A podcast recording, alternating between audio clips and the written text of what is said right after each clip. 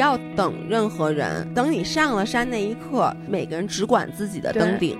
再给我一个选择，我连爬都不爬。整个登顶，就是没有我想象的那种那么特别特别高的成就感。不后悔的点是我没有任何一刻是退缩的，大家都去了，这件事儿本身就很完美。就是因为有这些波折，有这些痛苦，你才会觉得好完美，好不可思议。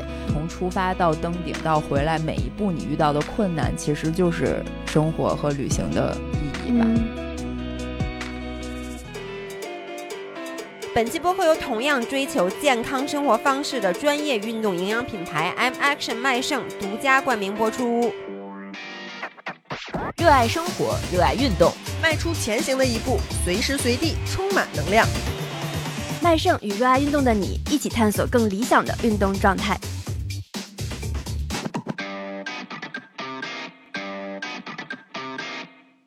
Hello，大家好，欢迎回到宁浪别野卖圣记，这里是城市浪人的海边乌托邦，我们的 WiFi 密码是 Go Surf 六六六。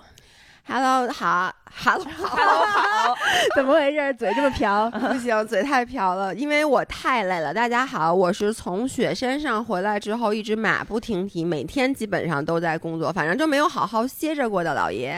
Hello，大家好，我是从雪山回来第二天骑行往返公司二十一公里，然后连做两天瑜伽，昨天还跑了五公里的一农。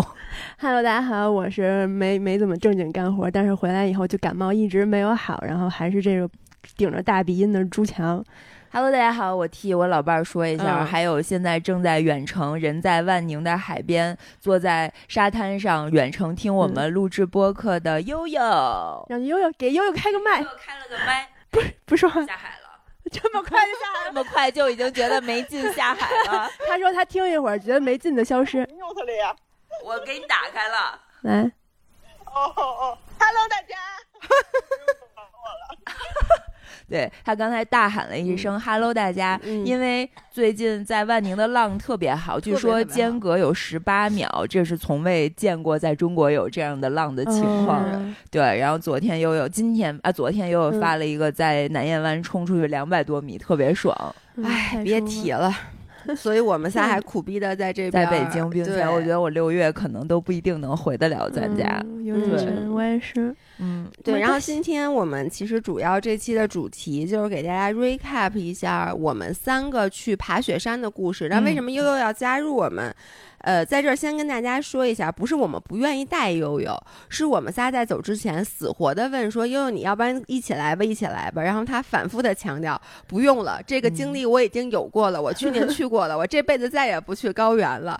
然后我们仨回来以后，差不多有相 近的感受吧，但这个我们后续再说。嗯。对，所以今天我们就给大家整体复盘一下宁浪别野除了悠悠以外，另外三人组拍脑袋突然去爬雪山的这个旅行，咱就。先提前祝大家一下儿童节快乐啊！非得非得 Q 到儿童节，他非得要跟儿童节挂上关系，我们俩都觉得毫无关系。最重要的是一农说，咱们怎么跟儿童节挂关系呢？要不然咱们就说，咱们这是宁浪别野六一的一个春游吧。我说，你见过哪个小朋友去春游去爬雪山的？现在咱们是一班的小朋友吗？我们是二班的小朋友，孔武有力的小朋友。对。那先给大家再复盘一下，就是我们仨为什么就突然说要去爬雪山这个事儿了。起因是这样的，起因是三八妇女节的时候，我和 Coco 怎么又回到了三八妇女？对，因为起因是三八妇女节的时候，我和 Coco 去参加了一个活动，然后认识了这次。哈巴雪山节的发起人之一珊瑚姐，珊瑚姐是一个中国极限越野高海拔攀登圈的一个女大佬，她的巨牛巨厉害。悠悠上次去爬那个雪山也是，对，那一次珊瑚姐是在悠悠爬雪山时候做的是主持人，嗯，然后这一次珊瑚姐是这个哈巴雪山节的发起人，她和她的一个灵魂灵魂好朋友就是李哥，对他们两个一起在哈巴发起了这个雪山节。呃，是二零二零年是第一届，然后今年其实时是第二届，去年因为时隔了两年疫情没有办成。对，然后起因是三八的时候，珊瑚姐是一个特别有号召力的人，她有二十四年的户外经验，并且至今保持着全球范围内。就是爬七千五百四六十四十六米的那个新疆慕士塔格峰的最快记录，并且他是中国首位登上七千米以上速攀的比赛的冠军，而且不分男女。哦，就是他是一个非常厉害的，好厉害！他爬过二十九座高海拔山峰，其中七千米以上就有三座。所以他是这个领域里的特别厉害的一个大佬，对。然后当时呢，他是作为这个活动的嘉宾，我是这个圆桌的主持人。然后我就跟他聊了以后，包括后期剪出来素材，所有在场的和看过视频的女生都为他的这个人格魅力所倾倒。然后他当时就拉着 Coco 的手说：“说姑娘们。”咱们一定要一起去爬一次高海拔。我跟你们说，哈巴是人生的第一座雪山，它真的没有你们想象那么难。我看你们这个状态都是没有问题的，只要没有很严重的高反，都是可以爬上去的。然后 Coco 就心动了。然后这个事儿其实已经过去两个月了嘛，我没有特别的放在心上。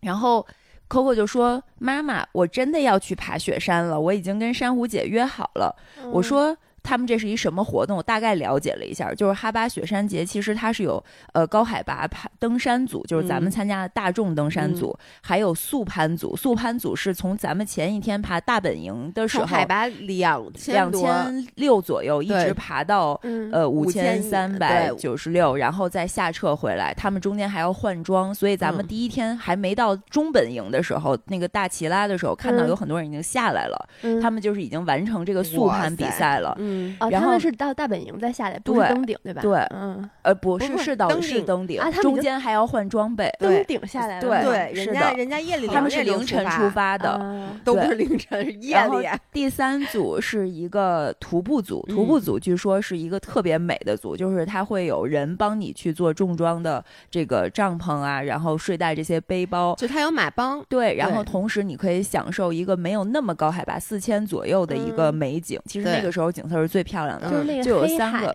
对黑海那边徒步。然后我打算明年如果有机会可以去参加这个组。然后当时呢，Coco 说他想去，我就退缩了。我因为悠悠之前给我讲过至少五次他登这个高海拔的痛苦体验，我就觉得真的有五次。悠悠这么爱讲这个故事。因为我会不停的问他，他回来第一第一件事就我俩去吃了滇草香，然后他就跟我 讲了这个事儿，然后后来我就说我不不是那么想去爬那个高海拔，我说那我想去拍珊瑚姐这个人物的那个搞什么运动的短片，然后珊瑚姐也一口就答应了，然后那一次是我们所有人都在万宁。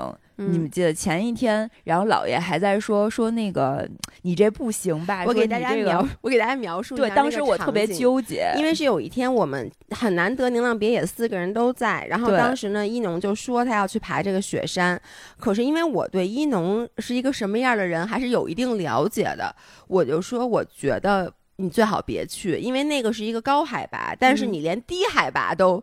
攀山什么的都很少做，而且就是一般去，因为我之前咨询过，我之前想去过哈巴，然后我当时咨询的是叫徒步中国吧，他当时跟我问我你有没有高海拔的徒步经验，嗯，我说没有，他说那你先要进行一些高海拔的徒步经验，你确定你身体能够承受四千多的高海拔之后，你再来报这个团，所以我当时就觉得一农去这件事有点不可思议，尤其是他的身体真的不太好，尤其是那两天他还特别虚，他本身就虚，一会儿再给大家。讲我到了丽江以后就已经很崩溃的经历，然后所以当时就是我们那个桌子让大家想象，我们四个坐在那儿，桌子上摊满了我要直播的那个零食，就是然后我们就在一边吃，然后一边所有人都在劝一农说不要去，就是说就是。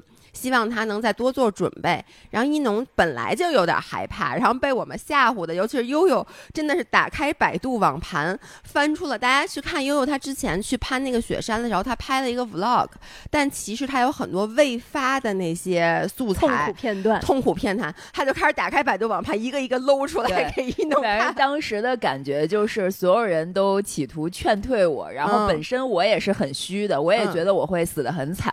嗯，然后我当时的。的想法是我非常想去拍这个片子，但是我有没有办法既拍片子又不用让自己死的很惨？有没有一个折中的点？然后第二天哦，第二天你你去冲浪了，对，他会又去冲浪了。然后朱乔在自己的房间剪片子，呃，剪片子。然后就是我一个人坐在咱家的客厅里面，远程跟导演、跟珊瑚姐还有 Coco 我们一起开了一个会。然后当时我们就 figure out 了一个非常完美的解决方案，就是我们既能拍到珊瑚姐，又能去展示哈巴雪山节的三种不一样的路线。所以我去徒步，Coco 去做大众登山登顶，然后让珊瑚姐去参加。他本来就要去参加的速攀比赛，对，然后这是我们当时特别完美解决方案，我觉得太好了。然后我就喊朱乔，我说快来帮我拍一点那个视频素材。然后他就从他的小屋，然后跑到了客厅帮我拍素材。结果聊着聊着，那个珊瑚姐就给大家打气嘛，就是说你们都没问题的什么的。这个会可能持续了有半个多小时。然后朱乔最后挂了电话，他甚至没挂电话的时候就加入了我们的对话，说不好意思大家，我是朱乔，我也在现场。听了这个会议，说我心动了，我也想去。对，然后朱桥当时就确定是，应该是那那个电话时候就确定他要去了。因为前一天其实我就很想去了，然后主要是姥爷和悠悠一直在劝你不要去，同时你在劝我不要去。对，因为我对朱桥的理解是，他是一个不管他有什么样的难受和痛苦。他去了，他就会登顶，登顶没毛病啊，确实没毛病，对呀，没毛病。对，而且我知道他的体能非常好，对，嗯。所以，所以后来，当时我，你知道最打动我的一点是，当时在电话会议里面，珊瑚姐说，如果你们实在是难受不行的话，咱们也可以重装上山，在山的就是高海拔的地方中间扎个营。你难受的话，我们就扎个营。第二天我们再接着往山上走。我就是会保证你们所有人都能够成功登顶。这个当时珊瑚姐打的包票的。哦，你你说这个，我甚至已经忘记这件事。我现在回想一下，我不觉得那个中间有什么地方可以再扎一个营。我后来问向导了，他扎营的那个地方特别的低，就是吧？他是四千七可以扎个营，哎，四千五吧？四千一个是四千五，那不就是刚到大石板吗？就是你刚出发就可以扎个营，那个扎不扎？有有什么没有区别？对。然后我还问他，我说那四千九，因为四千九到雪线了，我说到四千九左右的时候还能扎营吗？其实四千九最后就是一农下撤的那个点。然后他那个向导说不能了，那个地方没有办法扎营，最高就到四千七。然后我想说，那这个营扎不扎有个啥区别？但是我当时什么都不知道嘛，所以被珊瑚姐的那句话就是给。打动了，被被他骗了，对，然后就觉得嗯，好像我也可以，对，然后就立刻报名，就立刻报名。然后朱桥决定加入以后，姥爷冲浪完回来，发现我们就是决定还是所有人都要去。当天姥爷就说：“ 那我也去。”你知道我是一个什么人吗？我是那种，就比如说啊，那都都别去，都别去啊！你们都去啊！你们不带我收怕落下你。对，因为其实就尤其是我，因为我觉得我对哈巴其实。比你们俩更早知道，我真的是之前就想去，但我一直都觉得我没有 ready，就是因为当时那个向导告诉我，你得先进行嗨高海拔徒步，然后再去参加这个登山。对，老爷还给我们查了一个团，说八月份咱们先去徒步，然后明年的这个时候咱们再去登。对，然后但是我后来一听，就是朱桥也去，主要朱桥当时病成那样，你知道吗？是 他现在这种奄奄的那样。我想，嗯，而且最重要的就是，也是因为那个。一农是在跟我说说说珊瑚姐说了说咱们要不行咱们可以徒步，对对不对？给了好几个 plan，当然给了好几个 plan。我就想，如果说我不行，我比如到高原上反应太强烈，那我就徒步。那这次我等于就进行了那次攀登之前的高原训练、徒步训练，然后实在不成，所以就三炮莫名其妙的。而且我跟我当时跟我老伴儿一说，他说他也要去，然后我就立刻变得很兴奋，因为我特别。就觉得就是姐妹们，六一儿童节的春游要开始了。不是说我这不合理吗？这人家真的是，对。然后后来就变成了一个我们宁浪别野和宁跑别野。全员出动，就是从一开始没人去，对，然后到到现在就是所有人都都要去，而且说实话，如果你们不去的话，我心里会更坦然的去徒步，嗯，但是因为你们全都去了，我真的是被裹挟着没有办法，我必须要去尝试登山了，然后我就。本来就为这个事儿已经焦虑了很久，然后后面总从决定咱们要去，然后到真的去，可能又焦虑了有两个礼拜啊！你真的是在焦虑一直？当然了，因为我我不仅要去旅行加登山，我还要保证我的身体状态和这个内容是可以在有限的时间里面拍到，然后要拍到现场村子里所有的人，包括珊瑚姐，还要跟她采访，然后就就是很多这种多方面的压力吧。但是真的去了以后，好像我也没有在想说还有徒步这个选择了哦。但是必须得说，我们出发之前还发生了很多抓马。我说只要有姥爷在，咱就不缺抓马。就是你们能想象，我终于就是我应该是回到北京，我只有一天的时间收拾所有的行李。前一天我还在上海，然后落地北京当天下午还去参加了一个活动。第二天只有一天的时间打包，第三天就要离开北京。然后我收拾行李的时候，其实心里还是挺愉悦的。嗯。然后等我飞到了丽江，一落地，打开手机，看到姥爷给我发了一个微信，在我们群里说：“同志们，我阳了。”然后我当时的心态就崩了，因为这个感觉太熟悉了。去年十二月份，十二月九号，如果我没记错的话，就是我落地三亚。我刚一落地，打开手机，收到思源，就是我们公司同事的 微信，说对不起大家，我阳了，因为他两天前跟所有人一起工作了，然后我就跑去咱家附近那酒店自我隔离什么的，就是当时特别惨。结果这一次，不仅是。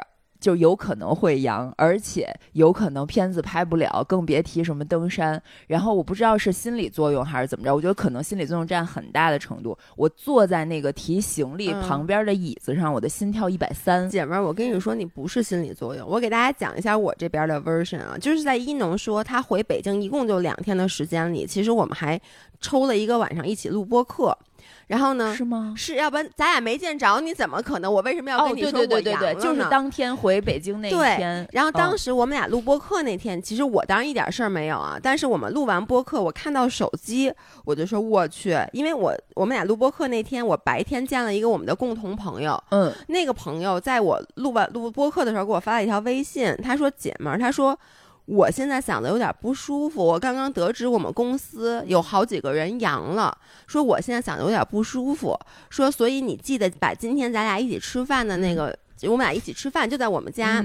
他说你把我那些餐具都消一下毒。我当时就跟一农随口提了一句，我完全没放在心上。我当时也没太放在心里。对，但是我真的那是周二，第二天早上起来，我嗓子特别难受。我也是。我第二天起来，我嗓子就有点咽东西，就有点难受，然后有点痒，是吗？然后我当时，但是我当时也没有特别多心，可是我还是在群里说了一句：“我说完蛋，我说不会，我被那谁谁谁传染了吧？我说因为我今天起来嗓子特别痒。”然后一农说：“我嗓子也有点痒。”然后，然后呢？说，但是我不知道是不是干的。然后我们还互相安慰，说北京太干了，北京太干了。然后一农就走了。一农是周四走的嘛？那天我本来就是，我其实平时感冒我是不去医院的。但是我当时就是说，眼瞅着周四了，我这感冒越来越严重，因为我当时一试表，我的体温是三十七度。虽然说这是一个正常温度，但是我觉得对于我来说，这其实算低烧。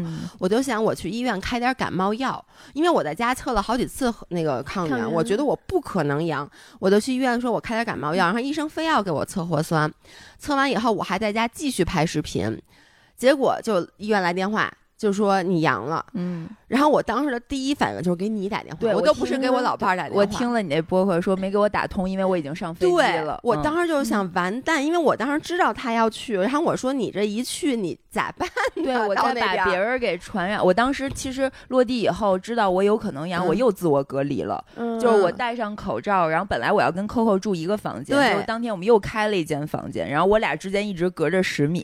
嗯，对对，所以我当时就觉得完蛋，然后我觉得我特别特别对不起一诺，我说这人家本来就够紧张的了，然后你确实到了那边，你确实不舒服。对，然后我到了当天，就是一个是搬了一下行李，我心跳一下就一百三十多，而且特别虚。然后到酒店以后，我就开始浑身发冷。我在去酒店的路上，又是熟悉的操作，熟悉的配方，一边往那儿走，一边点外卖，饿了么上下单了冻干柠檬片儿啊，然后抗原呀。啊，然后那个就是止咳止咳的那种治治嗓嗓子疼的什么西瓜霜含片呀，然后就熟悉的配方，到了酒店就开始，您能给我十瓶水吗？然后 开始哐哐烧热水，然后就喝了一晚上，一边喝一边出冷汗，就是那种发烧发低烧的感觉。然后第一次下单还忘下单了那个体温表，又下了一次。然后体温表来了以后，我也是就眼看着体体温从三十六度五一直往上爬，到我睡觉前是三十七度二，就这个温度对我来说就已经是发烧了，而且特别特别虚。然后第二天起来。我觉得我好一点了，就是喝了一晚上热水以后，第二天试表就没有再发烧，就是一直是三十六度八左右。然后下午我就说我得出去走一走，我说我不能来了以后就在房间里待着，然后就这么惨，后面就直接就去哈巴了。然后我就喊上导演十七还有 Coco，我说我们去那个丽江古城，从我们住的地方走到那儿大概也就是两公里。结果我刚走到丽江古城边儿上。就刚进那个古城，进了一家小店。那天还气压特别低，是一个阴天，刚下过雨。我们出去的时候还在下雨，然后走着走着天晴了。然后我从一家小店出来以后，一缕就是半米阳光的那个丽江古城，非常温暖的阳光洒在我身上的一瞬间，我感受到的不是温暖，是我突然一阵恶心。就是干呕，然后我就感觉我整个人被抽空了那种感觉，就是虚到爆炸，我就站不住了。来的那种突然的感觉是吗？对我前面只是觉得我有点虚，就是像你重感冒完了刚刚痊愈的那一天虚，结果那一缕阳光一洒在我脑袋顶上以后，我突然就开始干呕，然后干呕我就站不住了，我就坐到了旁边的一个台子上。嗯，一然后那个台子是一个就差不多这个沙发这么高，然后它后面是一棵大树，那大树下面是一个三米的一个沟，嗯，然后我就只能就是对着那个沟里面干呕，但什么也吐不出来。那个时候我后背是没有地儿靠的，然后我就觉得我已经坐都坐不住了，然后我就马上又坐到了旁边的一个矮的台阶上，嗯，这样我的后背能靠在比它高一截的台阶上。那一瞬间我的感觉是我。话都说不出来，天，就是我的体力已经不能支持我跟身边的人讲说我难受了，他们就他们才发现我是真的难受，然后那个那个是我就说，我看着我的那个体能训练，因为当时开了户外步行，我的心率从六十八左右一直掉掉掉，你就眼看着每半秒钟掉到五十，天，我人生从来没有心率那么低过，就是我的心率。静息睡眠心率都是五十七最低，然后我就眼看它掉到五十，我就觉得有点害怕了，而且我是感觉我的灵魂被抽走了，就是这个世界开始变得很飘渺，我这个人是漂浮在这儿，并且我说不出话来。嗯，然后我就用我最后的一丝力气，我说：“我需要吸氧，我需要氧气。”就是这种，我根本说不出话。然后他们说。没有啊，这儿没有卖的。然后我明明来的路上就看到有那种卖给游客的那种小的氧气瓶，我说就那儿，就那儿。然后十七就跑过去买了一瓶氧气回来。然后导演因为听那个珊瑚姐说，如果你在有高反、低海拔的地方吸过氧以后会依赖。然后他就不让我吸，但是他看到我的心率一直在掉了以后，他说：“那你赶快吸吧。”他帮我把那个装好以后，然后我就吸，每吸一口你就看心率往上走三，所以真的是因为缺氧。我觉得可能是二阳之后叠加在对，在那个因为高海拔，很多人后来我还搜了，就是在丽江有很多人是会高反到去医院吸氧的。但是丽江才两千两千七，对我我去年十月份去丽江是一点反应都没有的。所以我觉得可能是多种因素叠加，就是很悬的东西。尤其是其实就比如说，你像姥姥，她最后 N N up，她其实是阳了，所以她有如此严重的高反，但是她回北京立刻就没事儿了。所以我们就说，有可能她在北京，她就是个无症状，对她可能就一点都。她确实除了高反以外，她没有其他症状。他也不咳嗽，他也不对，但他那个其实我觉得他等于就是他本身是阳了，他本身是可以无症状，但是你到了高原以后，其实不是说嘛，高原会加重你的身体的一切虚的地方，它会让你的血槽继续往下掉。所以我觉得一农他，我觉得你首先你肯定是阳了，因为我都阳了，但是你可能本身也是。在北京的话没有没有那么严重，对对。结果因为那天咱俩其实接触的也很少，。对，然后呢，也有可能是我去上海出差阳了，因为我去上海也参加了那种人巨多的对，也有可能是我、动嗯。我我现在觉得我也有可能在上海阳，反正这种玩意儿没法追踪溯源，但是可以确定的是，你到了一个听上去不是很高的海拔，但咱们是出生在零海拔的地方，嗯。生活在零海拔的地方，所以你到了两千七，然后你这时候身体比如说有这种阳的情况，对。它就是会加重。然后我跟你说，当时我做了两个事情，一个是稍微缓上来，心率回到六十多以后，马上打车去医院了。嗯然后我就是一个是想去测一下核酸，因为嗯抗原是测不出来的，嗯只能去测核酸。结果医院并没有核酸了，那个时候他只有哦每天早上八点才能测核酸。哦就是丽江人民医院，还有一个就是我到那儿拿上我的号，挂好号以后，我坐了可能有四十分钟，目测我至少还要在那儿坐三个小时，才有可能有医生能看到我。因为那时候已经是六点多了，就是医院已经下班，只有急诊，哦然后急诊只有两个呃科室里面有医生，那那两个医生全部都在忙旁边的抢救，你就会不停看到有人被推进来，然后我就就更严听见重的那更严重，那个嗯医生就出来跟家属说什么你们做好心理准备，然后那个家属又腿软了，就是那诸多这种种然后我坐在那儿，我就觉得我这点屁事儿就是也不算什么了，嗯甚至有一个男的。看着比我年轻特别多，也就二十出头，是被他朋友架进来的，嗯然后是一看就是高反，嗯就是上气不接下气喘不，就腿都是软的，嗯这么严重，特别严重啊、然后他进来以后，我们三个本来是有三个人坐在那嗯个等位区的，他一进来，我们所有人腾一下子屁股从那个椅子上站起来，您坐您坐，就赶紧给那小伙子让地儿。然后我就从那那一瞬间，我就觉得，首先看上无望，其次比你严重的人多得多，嗯然后他也不会给我什么有效的帮助，嗯然后。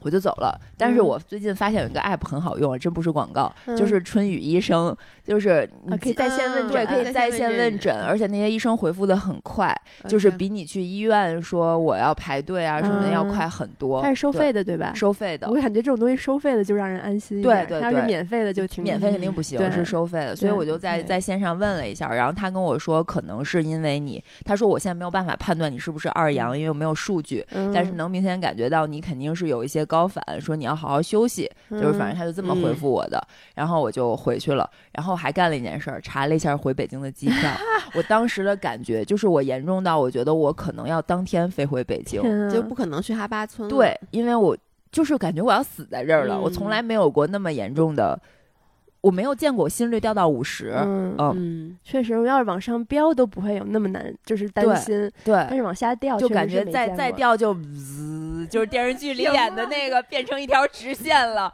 对，然后后来我就查完机票以后，发现当天肯定是走不了了。然后导演也说你再观察一下，嗯他们状态都很好，包括嗯 Coco 在我难受成那样的时候，他突然掏出了手机，蹲在了我对面说：“对不起，妈妈，我还是要拍一下这段素材。”然后当时我特别想给他一脚踹飞，嗯但我并没有力气。然后等我嗯好了以后，我说：“谢谢你还不是一个好的博主吧？我当时摔车满脸是血，我先跟我老伴儿说，我老伴儿，拍素材。”我说你拍一点儿。他说我其实现在不太忍心。我说拍，我已经说不出话来，不过还好，感谢 Coco 给我拍了那个素材。嗯对，然后就是第二天我们就去哈巴了，然后后面就就稍微顺利一些。对，嗯，那你后来就感觉舒服了是吗？就缓过来了。就还是有点虚。嗯，然后后来第二天到了哈巴村，我们不是就去三千米左右海拔拉练了一下。嗯那天我状态都还挺好的，对对，看你照片那天就是很好的，而且那天就是我。就是走的也比导演会快一点儿，嗯我也就是跟我日常的这个嗯对自己身体的反馈是差不多的，嗯所以我当时还觉得没啥事儿。我嗯必须得说，如果不是因为有你那天，我可能就不去了。真的吗？因为我我当时阳，我是周四，我其实后来想想是周五，我是周四，你周四到了丽江对吧？然后我周四跟你说，我说我阳了，我给你发完微信，我也不知道我到底是不是心理反应，本来其。我我其实等于我之前就阳了，但是我就是给你发完微信，我等于已经得到核酸报告说我阳了，我就开始发烧，嗯我那体温就一路飙升，反正等于就周五烧了一整天，嗯然后我周五发烧的时候，甚至姥姥问我说去不去，我都还说我说在看，而且当时群里所有人都在劝我不要去。对我们都觉得你肯定不会来。但是珊瑚姐说我能去，就只有珊瑚姐跟我说，坚定的跟我说：“老爷，你没问题，你好了就能来。”然后朱乔也在，我我待会儿后面会说，朱乔你还劝我呢。就朱乔也，朱乔劝我劝的最严重，说你别去，你别去。然后呢，我当时也觉得，如果说我周五发烧，我不是周六的机票吗？我说我是不可能去的，所以我先是把机票改成了周日。嗯，我说我。缓一天，但是我其实内心还是很不确定的，尤其是当我看到了那个一农说他什么在丽江什么晕倒了什么的，我就觉得哎，我肯定去不了。但是就是因为周六那天你发了一系列你在徒步的笑得很灿烂的照片，然后悠悠什么悠悠 Coco 说说妈妈没事儿了，嗯，我就觉得。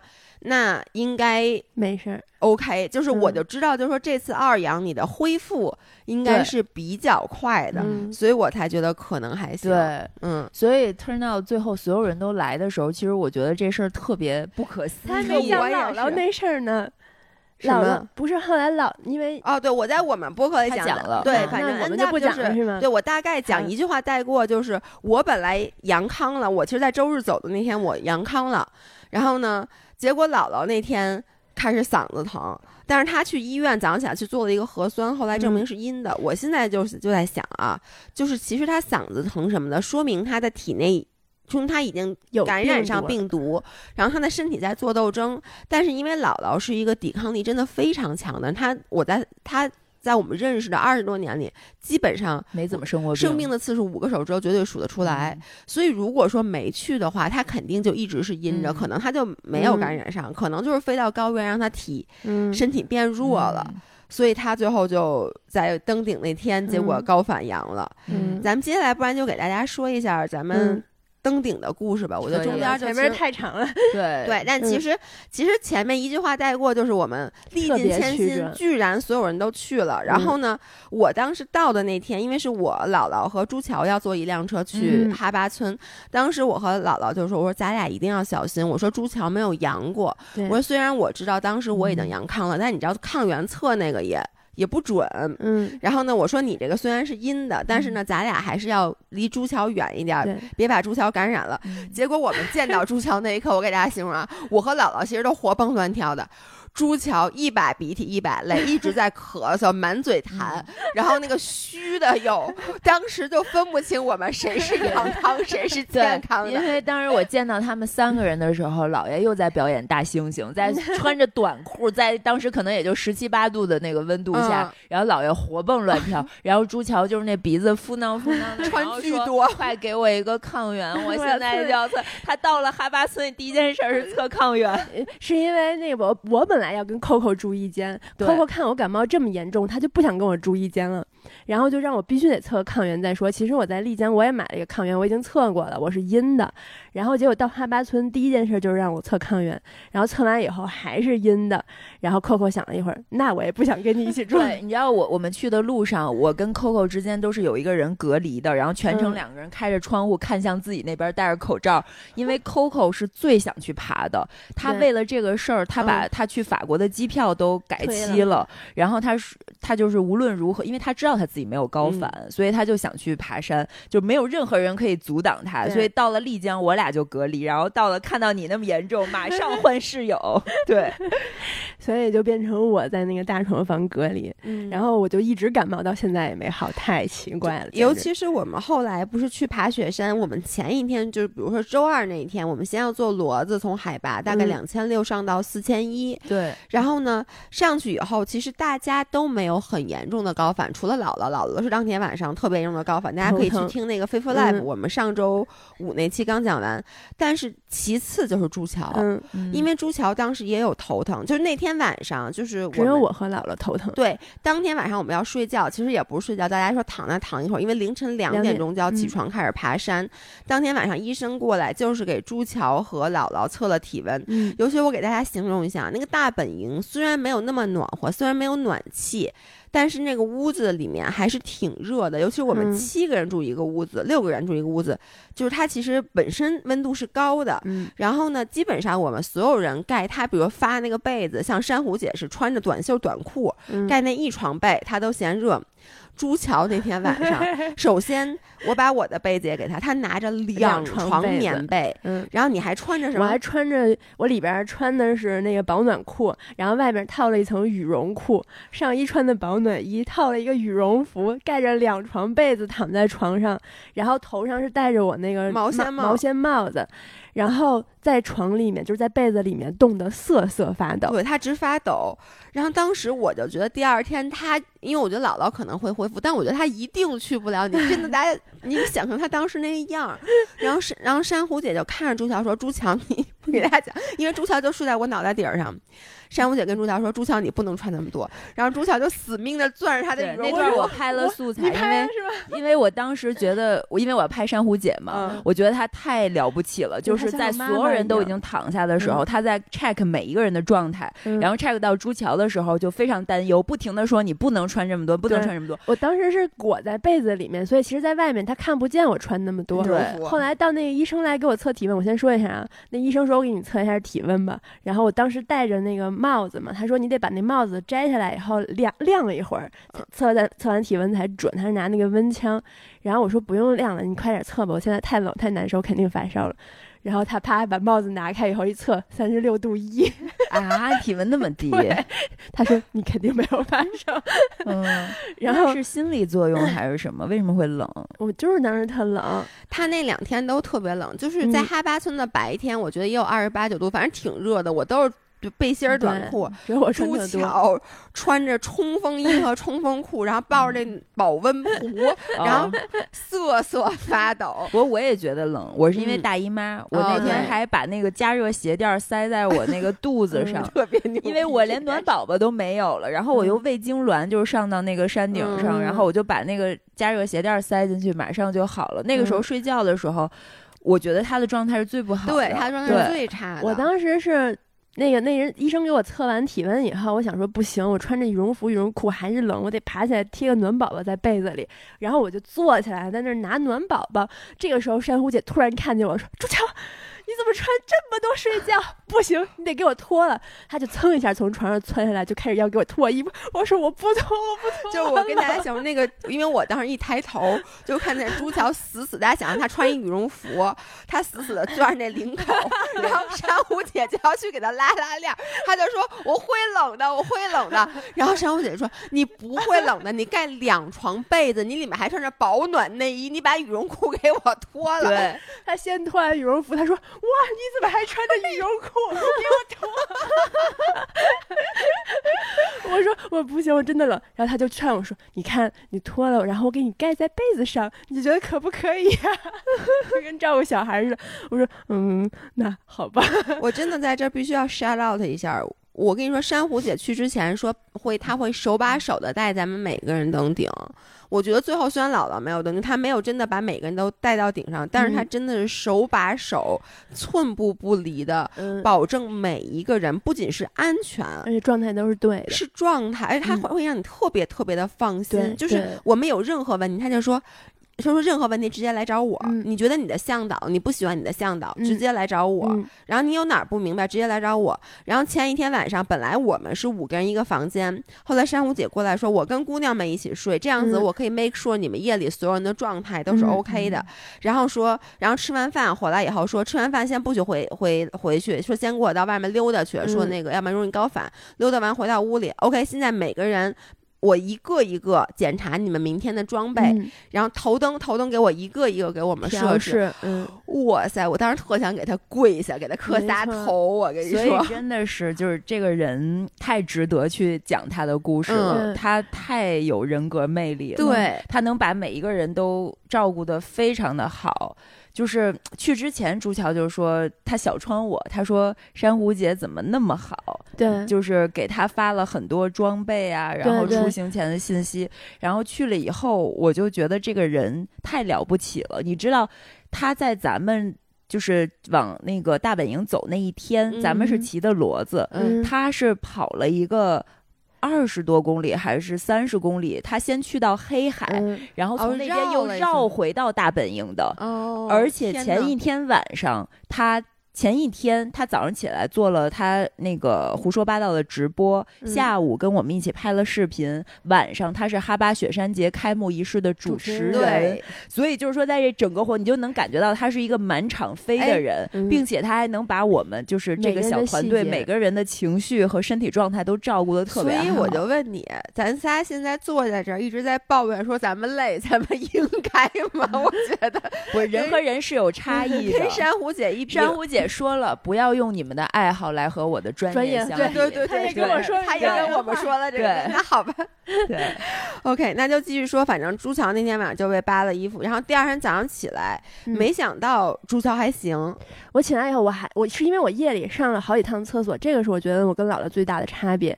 我就是头一直巨疼，但是我我没睡着嘛，因为然后我夜里爬起来上厕所，然后我发现的一点就是我躺着头疼，我站起来头疼，但是我走出去我就不头疼了。哦，为什么呢？我不知道，我在只要我是在动的。我头就不疼，是不是有可能你在动的过程中，其实你的血液就是它，因为流，因为当时珊瑚姐说，一个是她让我喝多喝水，我真的喝了，因为所有人都没我能喝水，所以我其实，在之前的高反是最轻的，就是我喝了无数的水，我我那天说我从到了大本营到晚上睡觉之前，我喝的有三升水都不止。然后呢，他不说喝完水以后，你的等于就体液被换了一遍以后，你要让那个血液供到大脑。嗯，所以你们头疼就是说那个新鲜的血液还没有供到大脑。姥姥不，我觉得是姥姥可能是喝没有喝那么多，他应该没有排。对他一对，所以他那个血液和里边的就是体液，它没循环起来。但是因为我每次我一出去走，我觉得我好一点，然后我再回到床上，我可能又继续难受。这个是一点，就是我发现我走着的时候还行。然后第二点就是珊瑚姐前一天晚上搭了打。打了保票，就是说你头疼是非常正常的事情。对，你不要觉得我好像头疼了，你就不行了。你也不要一直在想啊，我感冒了，我肯定不行了。你不要想这件事情，你把它都放开。头疼非常正常，你不舒服也非常正常。而且你这个就是，其实只要你不是高血压、什么高血脂，就是那些传统就是那种疾病的话，其实感冒也是可以上山的，没有问题的。然后当时想，好，我没有问题，我可以上山，我绝对可以。所以第二天我就去。我在这插一句，就是因为像我们那个节目底下有很多人留言，就是说说不要冒险，不要拿自己生命开玩笑。我觉得是这样，一个是自己的体感，对，就是如果你非常不舒服，你肯定是最好不要上山的。还有就是你要相信专业的人，因为像这些向导，我包括我之前看那个书，就说攀那个珠峰什么的，就是很多时候我们会有一些假性的难受，就是这些高反，就是比较浅的高反。其实一个向导。非常知道你什么时候应该下车，什么时候你是能坚持的。他会看你的眼睛，你的眼神是不是涣散。所以如果说你，我我的感觉啊，就比如我能克服这个难受，因为你到了高原肯定都是不都是不舒服的。比如那天晚上我是一点儿都，基本上我的睡着可能也就五分钟十分钟的感觉，我厕所都上了五次，还一直在那吃东西。我说，哎，因为我太饿了，就我觉得我的高反我很欣慰，是那种我很饿，因为。相比很饿，我还这样子，我能不停的摄入能量，就比你们这种恶心要好很多。但是，anyways，就是说。我每个人都有高反，它是不一样的反应。但是如果说你的向导觉得你行，你觉得你能稍微克服的话，其实就可以 give it a try。但姥姥当天是非常不舒服，而且我觉得后来像一农的下撤，我觉得也是珊瑚姐就让你下撤了，她没有说一农你再继续爬，你都爬到四千九了。是我就是觉得我还可以再坚持的时候，然后珊瑚姐观察了一下我的状态，她说让我的那个向向导带我安全下车。对，因为当时我又是心率掉。我在那个时候，我的体感是我已经有氧运动到了一个首先喘不上气儿，其次心率很高的时候，我一看表八十九九十。然后我就那不应该，因为我们都一百二、一百三。对对，你想我我有氧运动，我跑个步，随便平均心率都一百七的人，我那天爬完山下来，我的平均心率一百二十多。天，嗯，就是那个数据后面是一直就是心率在下下跌。所以大家也不要觉得好像说向导或者比如像珊瑚姐会一直 push 你，其实他是非常有经验，他可以去帮你做一些你自己拿捏不准的决定。是的，OK。所以那天第二天我们真的 literally。凌晨两点起床了，腾一下就起来了。我想问你，你们听到那个？因为那个时候我属于模模糊糊，我没有完全睡着，但是又属于那种迷迷糊糊的状态。然后我就听，突然听见听见珊瑚姐说啊，起床是吗？对，哇塞，吓得我我听到外面有应该是李哥，李哥，哦李哥就喊珊瑚，珊瑚，然后珊瑚姐马上就说特别大声嗯说对。哦，好，我们是不是要起床了？对特别好大声三二一，啪，灯亮了，对 就是这样。我当时你知道那一刻，是我整个路上我在想，侯世阳你他妈干嘛来了？两点，你干嘛来了？你为什么明明能在家里很舒服的睡觉？Why why？就是那一刻，我真的很质疑我的你完全没睡着，我就是因为本来我睡眠就不好，嗯所以我其实这件事儿我还挺坦然的，我没睡好这件事儿。嗯然后呢，尤其珊瑚姐说的，她她那个前一天也跟我说，说你看，其实马拉松比赛什么之前大家都睡不好觉，对。不影响你发挥。而且他一直给我们很大的安慰，是说你只要闭上眼睛就是休息。对，而且说，哪怕你一夜都没睡，也其实并对你的体能没有影响。嗯反正就给了我们很多这样的铺垫。对，再加上悠悠之前他那个那次登山，然后我就记得他就给我讲说他一点儿都没睡着，嗯一点儿都没睡着。所以当那天晚上，如果一般情况下我躺在那儿，我会着急。嗯但那天晚上我就很坦然，我在那儿观察我自己，说你饿不饿？呃，起来喝个八宝粥，饿不饿？起来吃根肠，想不想尿尿？嗯，去尿尿，回来再喝一瓶水，没关系，反正也睡不着。就是我我对我来说不睡觉是正常的，所以就是我当时没有产生睡觉焦虑。嗯你上的每一次厕所，你吃的每一个东西，我都听得清清楚楚。我想这谁呀？这吃东西呢吗？啊，怎么一会儿上厕所一会儿吃？春游来了。这就这春游又点题了，扣题了。扣题了。对那那接下来就说一下咱们登山的故事，因为我们仨还不是一起，就是我们仨是一起出发，但其实这个登山我现在才知道，就珊瑚姐反复跟我们说，不要等任何人，嗯就是你就等你上了山那一刻，你每个人只管自己的登顶，嗯。那这样，一农先来说，因为你其实还有一个拍摄的过程，我们拍摄的比较少，对，其实我出发的时候，我后面是 Coco，嗯然后我们两个一起走，因为有两个摄像一直跟着我们在嗯拍。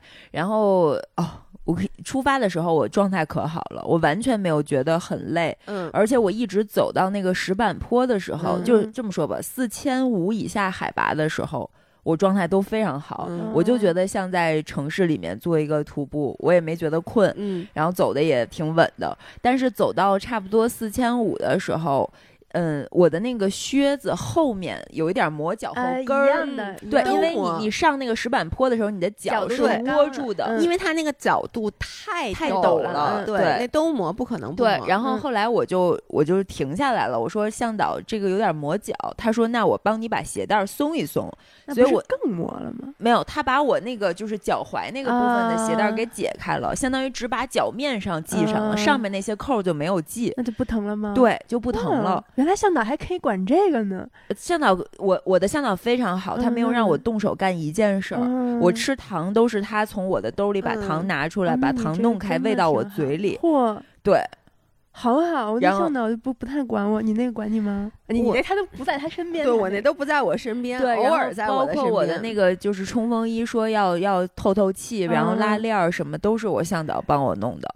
然后我的水嗯。壶他是一直帮我背着，然后中间要喝水的时候，他就让我停下来，他把水壶拿出来倒好水给到我，嗯让我喝，都是这样。很好，你知道我那个香囊，我爬现在是我们到戴的薄手套嘛，然后往上爬，我觉得手我已经有点冻僵了，嗯，然后我说香囊，我手套我冷，我想加个手套，我的手套在他包里，他说你待会儿再加吧，到休息点再加吧，嗯，他就不给我拿，然后后嗯来我再戴上的时候，我手已经完全冻僵了，嗯，嗯，那他这所以向导和向导差还是挺差挺多向导选好和向导的向导差很多。真的是说实话，我觉得 Coco 能登顶啊他那个向导是就因为嗯他那个向导太好了，他那个向导真的。强哥太好了，而且对你知道，我后来看 Coco 那个素材，嗯就是我从来没有发现 Coco 在一个运动当中这么一骑绝尘。就虽嗯然他之前参加那个超级四百，我知道他心肺很好，嗯，但是他真的没有高反。他在绝望坡的时候，嗯他还在冲他的向导大喊，就是他还能说出话，他在冲他的向导大喊。而且我什么时候发现说我好像这个高反已经影响到我嗯没有办法像在平原上一样，是我跟导演一起走，因为我知道导演平时是不怎么运动的。嗯对 f r i e n d y 它运动没有那么高的强度，而且前一天我们在三千米海拔拉练的时候，我都没有什么感觉，但是他就觉得有点疲惫。结果我们在四千七的时候，我已经说不出话来了，但是他还可以跟所有人聊天儿，对，就是他的状态也很好。对我这样，我先给大家形容一下我们这个登顶啊，我们这个登顶大概其实很短，只有十公里，然后爬升没有是五公里。六嗯，我我统统共往返是十一公里，单程是五点五公里，那么短没没有那么短，没有那么短。我我我四千九下撤，我我回来还有接近十二公里，所以不是单程是不一样。珊瑚姐跟我说单程单程没有十，单程没有十，但至少 有七 成。可是我往返的，我从头开始记得是十，一共是十一啊。啊，我也不知道，我这手表都没没电了，但可能到高海拔不准。那 anyways，我觉得那就这么这么说吧，就大概是七到十这么一个就单程啊。其实它不是很长，其实我想说的点，嗯，但是它的爬升有一千一千三一千二到一千三左右，三百九十六，所以它是一个非常。陡的坡，就是大家想象一下，就我我后来看视频，因为你知道，一般其实拍摄拍视频，就视频里是看不出坡来的，因为我去滑雪，我说特别陡的坡，视频里是看不出来的。可是我看最后我们在爬那个绝望坡的时候，那是真陡，就是我觉得最陡的地方估计能有个五十度五五十多度，甚至就平均得有。四四十多，嗯，那我跟姥姥一块算了一下那个坡度，嗯嗯嗯，其实没有，也就是二十八左右吧。不可能，不是不是不可能，不是它那个高级道肯定比高级道陡多它这个所谓的坡度其实是不一样的，有的时候不一样。但是你就你就算这个顺序嘛，待会儿我到大家可以去看视频，嗯，肯定不是二十八度的坡，这我太清楚了，因为我滑雪，我知道这个二十八度的。我当时也想二十八是不是？不可能，那你你们肯定算错了。然后。它反正就是，就第一，我觉得它的难点是在于它陡；第二的难点是在于它的路况非常的复杂。我们一开始出发的时候，前大概呃四分之一或到五分之一吧，是那种。碎石和土路，碎石碎土路，就是它是那种上面是小石子儿，底下是土，然后就到了大面积的石板路，就是它就是平的，也不是平的石板，就那种大面积的石板，上面也没有碎石，有有一些碎石，但是呢，反正挺陡的。然后再往上就是一些石板加上一点雪，然后有的地儿雪还化了，有点冰，那块儿我觉得是非常非常难走的。然后这个一直到就到四千九，四千九以上是雪线，从四千。九到五千一五五五千二百九十五哎不对五千三百九十六对在五三九六不是咱行不行？到五三九六这一段时间就待在这四百米吧，就是垂直啊，它叫垂直的四百米，它叫绝望坡，它是全部是积雪，那个雪线以上。然后大家想象一下，就是你滑雪的一个超级黑的高级道，就是那种。Double Black Diamond 那种的高级道，然后就一直到底儿，所以它的雪那个路况是一直在变化的，然后再加上就是高海拔，所以我觉得它主要难点是这仨。嗯，其实我能说我是从出发那一瞬间我就开始不舒服了，就是我就不是不舒服，啊我就觉得累了。我出发的我迈出的第一步，我就想，我靠，好累啊！啊，是吗？但是我这个累的状态一直就是到最后是一样的啊啊。好神奇，每个人的体感好不一样。越往后越越越往后，我会觉得越难走。但是就是累的程度没有区别。对我可能我从出发的最开始我就得走三十步休息一下啊。而且因为我是最第一个出发的嘛，当时他就说谁装备准备好了就，然后我就说我准备好了。我没想到准备好的意思就是立刻马上你就得走了。对，所以我其实出发的时候跟就是所有人差了好远好远。我一直走到大岩板的时候才碰到了大 G 吧，才碰到老爷。然后后来追上，对他追上了，是他超过了我。然后过了一会儿，Co 呃呃 Coco 对 Coco 也超过了我。然后后来我们三个就是离得不是特别远，但是一直在往前走的状态。然后我当时就是一直觉得，嗯，我好累，我什么时候要下车？我什么时候撤？我什么时候撤？你心里是一直有要下撤的？对我从迈出去第一步开始，我就想，嗯。我是不是可以撤了？因为我我我我是最晚一个出发的，但是我我必须得说，我状态非常的好，在一开始出发的时候，我觉得基本上在我们一开始拍摄的时候，你就已经跑到我们前面去了。对，因为凌晨两点，可能这是属于我的时间，因为这个时 间我还没睡呢，我其实状态还挺好。然后我就一点也不觉得累，然后呢，甚至就是向导在压我的速度，然后我就记得我远我远远的看见朱桥，然后反正碰到朱桥以后，朱桥。跟我说的第一句话是，他说我刚才问了我的向导，说他带过多少个感冒的人登山，他说许多。我问他有没有登顶的，他说一个都没有。所以我觉得朱桥当时就已经是有点丧气的状态。对我那个向导全程在跟我说，他想劝你下撤是吗？我觉得他全程没有一句鼓励我的话。就是我从出发开始，但我觉得他也挺过分的。嗯，他是他比我走得快嘛，他永远走在我斜前方五米开外的地方。然后因为我走得慢，所以呢，他就是会走，比如说走了五米，他就开始在那儿等我。然后我还没要追上他的时候，他就会继续往前走。然后，哎，你的向导我觉得？很很难受。一农的向导是陪着你吗？说实话。我那个向导一开始出发的时候确实很照顾我，但是走到大石板的时候，有两次是我站在石板上休息的时候，我找不到他人了。嗯，就是他有可能在我就是附近几米之外的地方。他是在你前面还是在你后面？有一次在后面，有一次在前面。OK，对，嗯，但是整体上我的向导还是比较负责，而且因为后面珊瑚姐一直跟着我，所以就是他还挺负责的。对我，我的向导也是在珊瑚。姐开始跟着我，就我下车的时候，我腿不是膝盖不行了吗？她才寸寸步不离的，要不然的话。就是我的向导一直就，我就觉得她很少在我身边，我就没怎么见过她。但是我的这都是题外话。其实我想聊的就是说，其实真的向导有不同的 style。就比如说像 Coco 的向导是全程陪着她，既不在她前面，也不在她后面，就是对，在她旁边，就是真的 literally side by side。而且他那个向导，我后来听为什么就是说他对他评价特别高，嗯，是他的向导让他。规定的时间该吃吃该喝喝，你不吃不喝就就得听话。然后 Coco 也是个非常听话的人。后来我就问他，我说我向导也让我吃，但我吃不下，我就没吃。他说你不吃饭你是没有办法往前走的。他说你哪怕吃了吐也要吃。对，天啊，是的，对，我就没吃，我也没吃。就说实话。你你这个猪肠，因为我是看到猪肠没有吃，我当时就劝他一定要吃。所有人都劝我，但是我当时就是有点高反，就是想吐。对我也是，嗯嗯，反正我我我因为爬的时候我的状态是好，而且我特别饿，我 constantly 就是饿，所以我就是我没走，大概我当时就看着表，我大概是没走。一公里我就要补给，就要吃一根蛋白棒，所以我那天一共吃了五根蛋白棒吧。然后呢，我带的香肠是五根，我全吃完。我是每次我每一次停下来就是一根甜的蛋白棒加一根咸的香肠，反正啊，你知道我兜里还装了各种嗯巧克力 糖，还装了那个什么，我这次直播要卖的红薯干儿，还有什么薏米饼。不是我硬吗？我想问你，它多硬啊？它已经变得硬邦邦。不不不，我是放在贴身兜里，它是软的，就是。我全吃光，我下车到底下什么吃的都没有，我还带了那个黑芝麻，这也是直播要卖的黑芝麻那饼。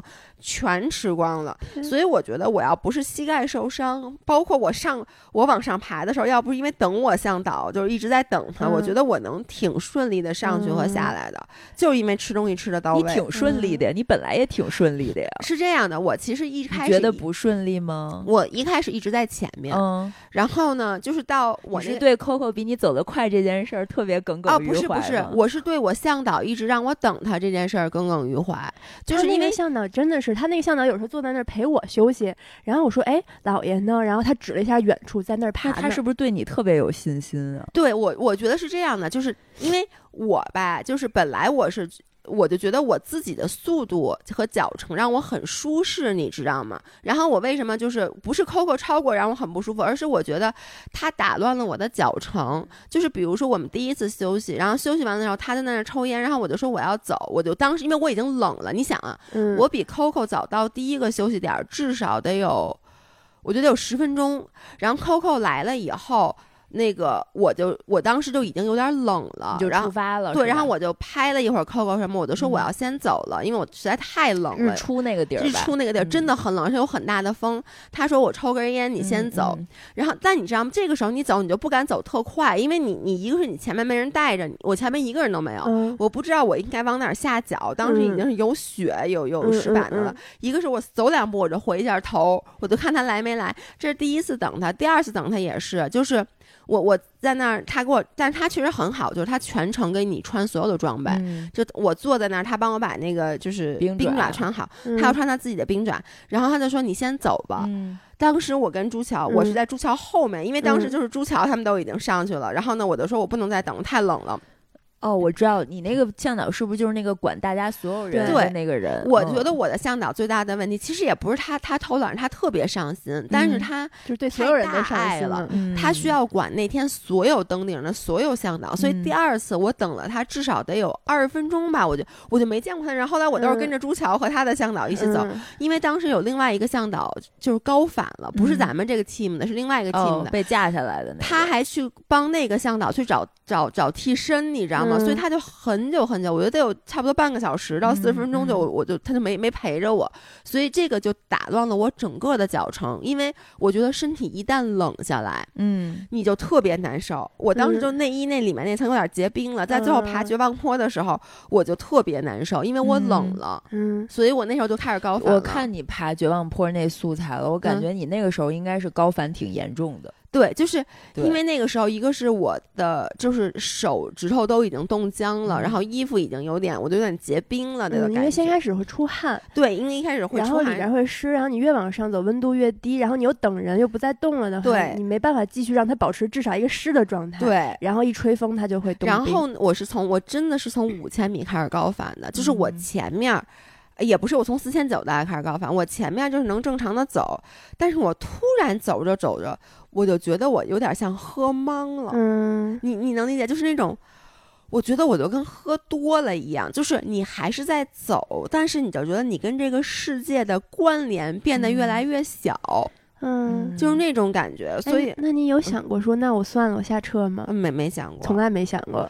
因为我没有那么难受，我只是很晕。就是我记得你在你那播客里说，你觉得登顶的过程一点都不困难。对对，就你没觉得累。你说你感觉就像爬了个香山似的，我当时我就惊呆了。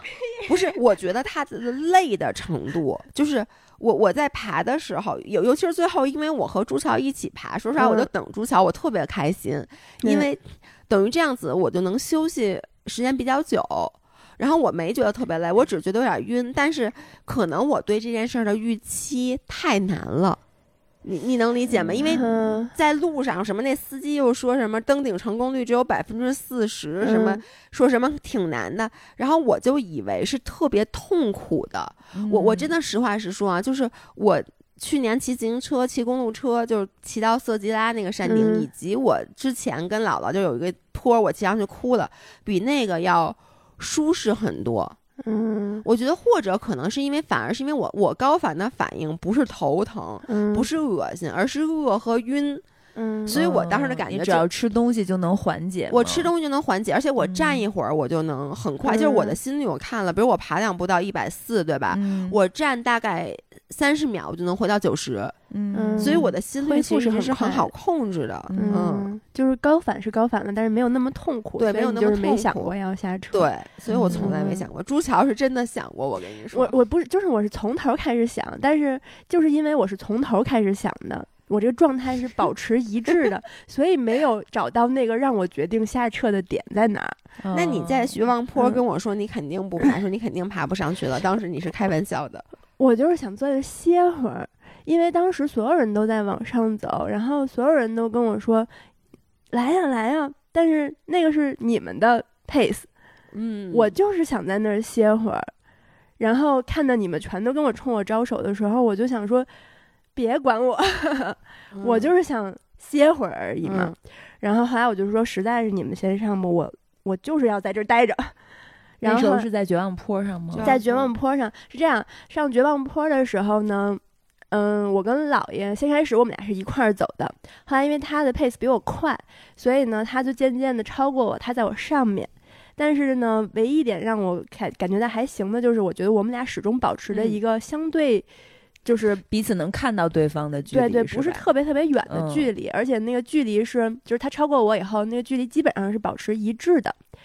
然后呢，我们俩就是他往上走两步，在那儿歇，然后我这低头走走走走两步，看着离得他差不多了吧，然后我也在那儿歇，然后我一歇，他就又开始往上走，就是我们俩就就跟那俩骡子似的，就是永远这么牵着走。后来走着走着，我发现我们俩的距离拉开了，他走的比我快了，他越来越小了。然后这个时候，我想说，我要是再往上努着跟他走的话，我实在是走不动了。一个是因为我确实是头疼，有点恶心；另外一个是那个鞋脚后跟太疼了，嗯，每走一步特别陡，就是它特别，它就一定会硌着那个脚后跟那位置。对，就是说，与其我是一边恢复我的心率，一边我要歇我的脚后跟，所以就导致我没有办法再继续跟着他往上走了。然后这个时候。他们还在鼓励我，然后我就想说不行了，我必须得在这儿歇一会儿。我就跟向导说，我我就是要在这儿歇一会儿，我现在走不动了。然后那个时候向导还挺好的，他就给我挖了一个坑儿，他拿那个冰镐 在在冰上弄了一个直角形出来，对，要不然的话那个特别陡，那不好坐，滑下去了。他给我刨了一个坑，他说你就坐这儿，你歇一会儿吧。然后我就坐在那坑里休息。然后那个时候这就是开始爬绝望坡的时候，他就挺好的，全程在我旁边。那个他们不是给咱们打了绳索吗？说之前珊瑚姐说你拉着那个绳索往山上走，会比你其实，在四千九以下往上爬要感觉省力的多。然后骗子，真的吗？那个绳索太难拉了。我跟你说，那绳索根本拉不了。而且后来我的向导跟我说，让我不要拉绳索。他说，因为你不会拉绳索，说你拉着走更累。对。他就说你，我那向导也说你别拉，我告诉你，你不拉绳索比你拉绳索要轻松的多。然后到最后，他看我确实走的有点慢，他就说你拉着我吧。然后他就拉着我的手，我一手拿着冰镐往下戳，等于是就是一左手拉向导，右手拉冰镐，然后往上走的。然后我就坐在那个绳索那儿休息嘛。然后我就我就以为我休息完了以后再站起来，老爷应该离我特别特别远了，我应该看不见他了。他甚至已经有可能已经登顶了。结果我在那儿休息了好长时间，然后也是开始觉得有点冷了。我觉得我要是不走的话，可能不行了。然后我一站起来，回头，我靠！我说老爷怎么还在那儿？我们两个之间的距离并没有比刚才离得更远一些。那你也在那儿挖了个坑啊？没有，因为。当时是这样的，我一开始，我我超过朱桥之前，我其实本来是说，我说朱桥咱们一起走，我说这样，因为当时他他当时有点不想走了，我就是走特别慢，对他走特别慢，恨不得走五步我就得休息。但是那个时候我已经知道我们俩绝必要一起登顶的，就我们呢，我就这么觉得的，宁浪别也必须，我当时就觉得，因为当时我已经知道你。因为本来啊，我觉得我以为咱们仨都会登顶，后来就是我说我等那向导等了特别半天，他一来我就已经有点。急了，就那意思。然后他第一句话跟我说的是说一农下撤了，然后他我就以为他去处理你的事儿了。我想我根本没有见到他。哦，他他可能是就对对讲机。他后来 end up 其实是去处理另外一个高反的向导。但是 anyway 我就知道你下撤了。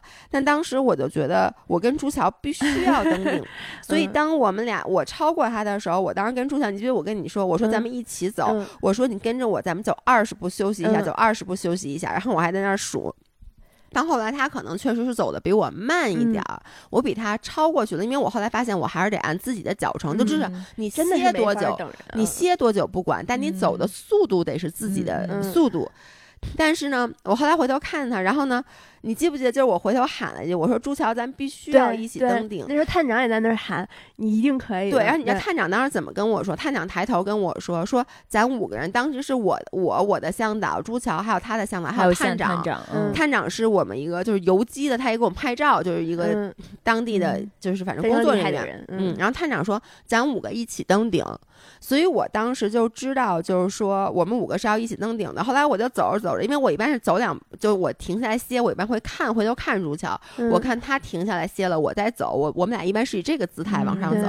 后来我回头，我再一回头一看，他他妈背对着我坐在那儿，那坑那块儿。我坐在坑里，我开始拍视频。我说我现在在绝望坡上，我给你们看一眼，这到底有多绝望。然后后来我就想，我当时特别高兴，我就说太好了，我也休息一会儿。但我没有坐下，所以我就一直在那儿站着等他。后来我看他，哎。站也站起来了，我就那我开始往上走了，然后所以那你们当时没有就是那种喘不上气儿的感觉吗？还能说话，还能拍视频？就是因为我是一直保持我的心率不能太高。我心率也特低呀，你你你那个是掉的，你那个是错，就是你那个已经是出现问题了。对，但是我们这个就都属于还是正常有氧运动的范围之内的那个心跳但是你没有觉得就是说怎么吸都吸不到有气的那种，就是有一种什么感觉，就是我吸了一大口气，但感觉里面养分很少。对，就是你特别，就是这样，就跟刚跑完一个八百米似的那种感觉。我是有的，有，但是我知道我坐那一会儿，我是可以缓过来的。对我也是，我觉得就能忍，就是，而且我当时心里很清楚，就是这一切都只是因为高反。嗯嗯，所以我就比较踏实。我是全部都怪在了感冒，一定都是我感冒的错。我我的实力肯定不是这样。咱俩都是，你知道为什么？因为我们俩不是都感冒吗？你知道那天我用了多少手指吗？就是那个，后来我把你的手指，我们俩就全程跟那儿擤鼻涕。对，走两步说向导不能再走了。那校长说你怎么了？我说我得擤鼻涕，就是我那个那个鼻涕一直在往下流，导致我回来以后这两天我那个鼻山的是吗？都是山。我这也是脱了一层皮了，已经。对，就是因为你在那个大风天里面，你那鼻鼻子底下一直是湿润的，而且后来我不是戴那护脸吗？我护脸中间都是硬的，就被冻上了。对，然后而且你在走着走着走着会出汗，越出汗越爱流鼻涕。对对，然后就特别尴尬，所以。然后那说回到那个爬那个坡，也是你要说什么？其实我想说的就是，我觉得那天朱乔说一句话特别对，就当时如果我们是迫于 peer pressure，就是都想卷，比如我想追 Coco，我当时已经彻底就不想追 Coco 了。你知道他在你前面，我知道他在我前面，都知道，因为我坐那休息的时候，他。他走过，他说：“姥爷一起啊。”然后我说：“我等一会儿，等向导。”就是他已经走过去了。然后我一开始还能看见他，但后来就越等越看不见。所以我当时已经彻底放弃了追 Coco。但是我同时也觉得我们不能休息太久，是因为我知道 Coco 会在山顶等我们。嗯，因为探长本来说说咱们多休息一会儿，我说 Coco 得冻死了。但是我当时就是怎么说呢？我觉得就是因为我没有 peer pressure 要去追 Coco，然后呢，我反而是在等朱桥，所以我就。全程很很舒适，而朱乔，因为而如果我想去追 Coco，说实话，以朱乔的性格，他看见我去追，他也想追我，那我觉得三个人至少我们俩都得崩了，就是卷起来。因为那个说实话，绝望坡上真的不能追，就是你在那个高反的情况下，你就不能努，真的不能努，就得慢慢来。嗯，而且绝望坡其实最绝望的点是在于你没有任何一个参照物能告诉自己，我现在正在往前走。对，就是它那个坡太长太陡，上面太白茫茫了，以至于你走完以后，可能你走二十步或者是走了一百步以后，你休息一下，你你没觉得自己前进了。对，因为你的参照物也在以同样缓慢的 速度在前进。对，那山顶首先你看不太清楚，绝望坡的终点你也看不太清楚，你边上又没有什么大石块之类的特别明显的参照物，所以它绝望的点就是在于你读不了这个进度条了。对，这个进度条失效了。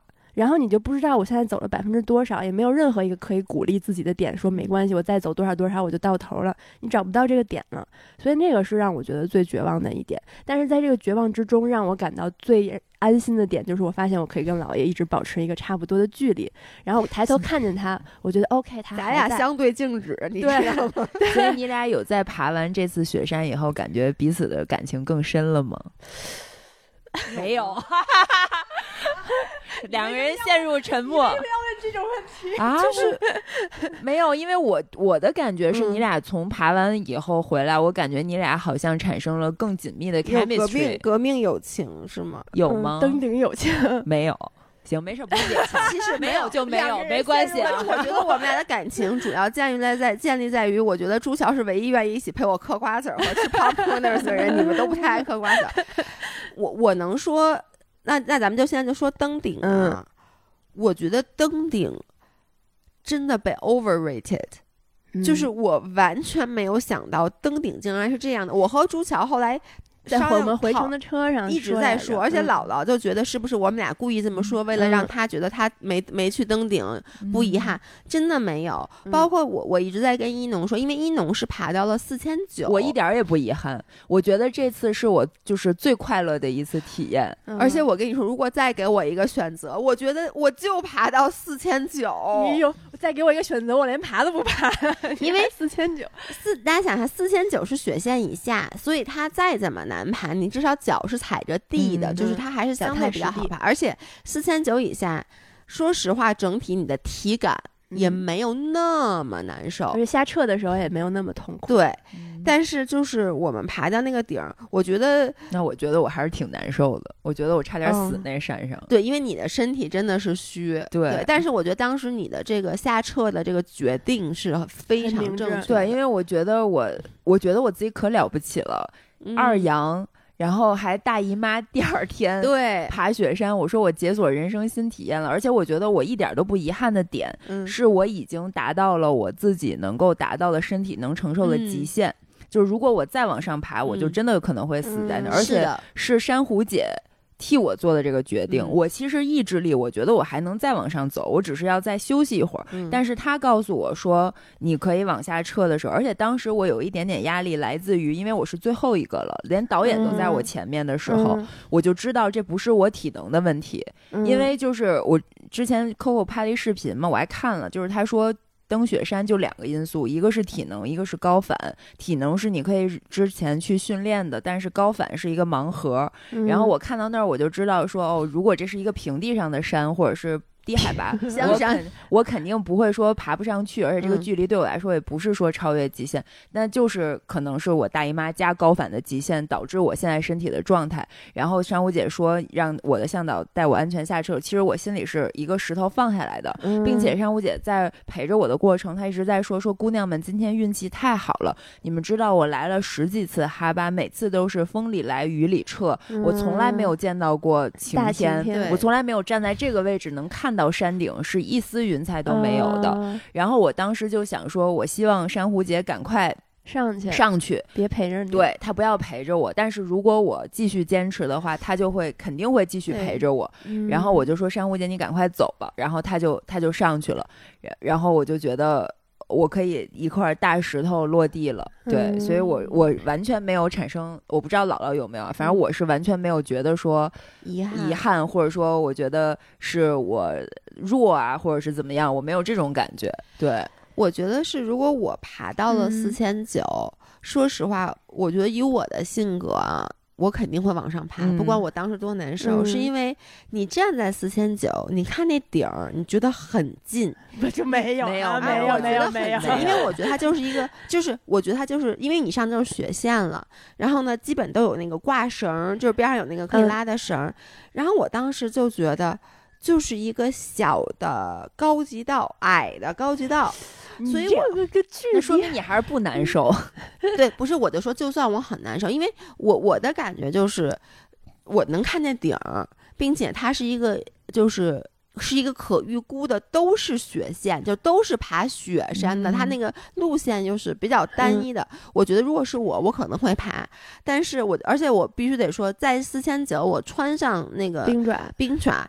就当时那个向导不是让我等吗？因为我当时本来是不想等的，但我想，哎，这玩意儿半个小时上去了吧，我才能 等一下吧。你知道我的向导在我爬绝望坡，就是我在休息的那个地方，那时候已经绝望坡的一半了，他跟我说还有两个小时啊，但其实没有，但实际上没有两个小时吧？嗯，我觉得差不多。没没有没有，其实我觉得绝望坡我们大概爬了总共啊。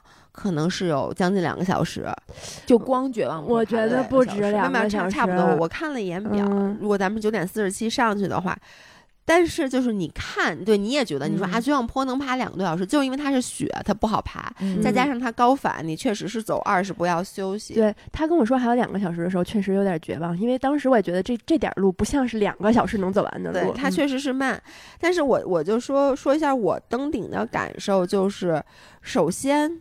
因为那个。哈巴这个顶儿，就我在去爬雪山之前，我一直以为的登顶是非常荣耀的。什么意思？就是它上面是一个悬崖，一览众山小。之前别人拍的视频是那样，是这样吧？就你爬上去以后，哇，然后你就以前眼前都是大白坡，然后当你登顶那一刻，就是眼前一下开阔了。然后你站在一个尖尖上，至少是一个站在一个尖尖上，你站在一个制高点，然后你能够俯览众山。嗯，这是我以为的感觉，但后来 turn 我才知道，就是，呃，因为那个就是那个你说那个拍摄的那个部分，它是本来一个悬崖那个地方，之前是那块是顶，是，但后来因为出了一些事故，因为有好有人就从那个悬崖上折下去了，因为上面风太大了，对，所以他把那个地儿，把那个牌儿顶的那个牌儿拍呃插到了中间儿，也就是说，当你爬爬爬爬到那个非常随意的一个木棍儿上面写的是哈巴雪山雪山五五，而且它应该是 五三九六对吧？但是它五三九六已经被雪埋上了，而那五上面还系了一个黄色的塑料袋儿，一个红布条，红布条把那五也给挡上了，就特别不经意。然后呢，我所以我当时爬到那儿，然后那个我那向导跟我说老。熬夜登顶了，我跟他确认了三次 还是四次，我说这是底儿。但我跟你说，那个时候我都知道你们登顶，而且你们每一个人登顶的 timing 我都知道，是吗？因为我从我决定下车以后，那个向导就一直在拿那个对讲跟你们的向导在对话。然后就是我其实最激动的是，就是他说 Coco 登顶了，姥爷登顶了，朱桥登顶的时候，然后我就。就是说，我说太棒了，我就特别。但是你们在上面可能不会有那个感觉，但是我当时的感觉是，我觉得特别特别开心。这个就是当我听到别人登顶的时候，觉得真是好伟大。但是我们俩真的就是很莫名其妙就登顶了。我觉得这是第一啊，就是说它其实不是真正意义上的顶。你其实现在去登哈巴，你就是没没没登到顶。就是你跟那牌儿合影的时候，你以为我这个照片的背景至少是。天空，但其实是一坡，对，也所以你说我登顶了，别人说那你后面那人还有坡，是白茫茫的一个坡。